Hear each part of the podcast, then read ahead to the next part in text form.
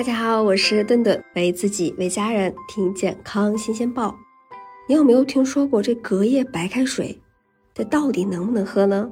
经常会听到老人说隔夜水有毒，千万不要喝。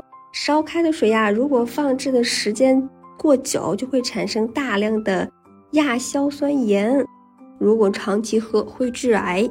对于这种说法，很多人都抱着非常质疑的态度。那么隔夜水、茶饮料到底能不能喝呢？隔夜的白开水是可以喝的。那大量实验证明，不管是隔了一天还是隔了几天的白开水里面都没有亚硝酸盐，而且呢，离超标的数据啊也是相当的远了。隔夜水对于我们的身体健康并没有很大的危害。如果隔夜水对于身体有害的话，有可能就是水里面。掉入了啊脏东西或者是灰尘，导致喝了之后发生这种腹泻以及呕吐的情况。隔夜茶能不能喝呢？啊，一直有一个非常争议的话题啊，这个是。那茶汤放置过夜以后产生二级胺类物质，喝进身体里会产生亚硝胺，这个是真的吗？那之前中央电视台的是真的吗？节目记者呢？以及多家研究机构进行了调查和研究，也回答了这个问题。研究选取冲泡后存放二十四小时和十二小时普洱茶汤进行分析。关于隔夜茶会变质的问题，经过观察研究，普洱茶冲泡十二和二十四小时以后，啊，茶汤会变色，但是呢，没有变质。变色主要是因为茶叶中的。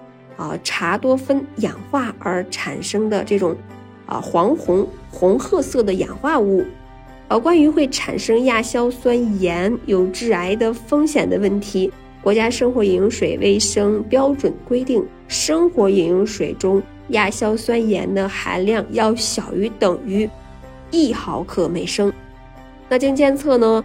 啊，普洱茶无论是啊新泡茶汤，还是放置了十二小时和二十四小时的茶汤，亚硝酸盐的含量均低于零点二毫克每升。因此呢，说普洱茶隔夜会产生亚硝酸盐有致癌风险的说法是没有道理的。那既然隔夜茶不致癌，那么隔夜茶到底能不能喝呢？我们从营养和卫生的角度来讲，隔夜茶中的维生素大量丧失，其他的营养物质呢也都有所减少，而且隔夜茶中的微生物的含量会上升，尤其是在夏季高温的时候。而且呀，隔夜茶会产生大量的这种游离的单宁酸，对于胃黏膜有直接的这种刺激作用。因此呢，隔夜茶到底能不能喝，取决于个人的身体情况喽，茶的变质程度。那如果肠胃健康，隔夜茶也是没有变质的，那么隔夜茶是可以喝的。此外呀，像这种啊杀菌治脚气啊驱蚊虫浇花，也可以充分发挥隔夜茶的功效了。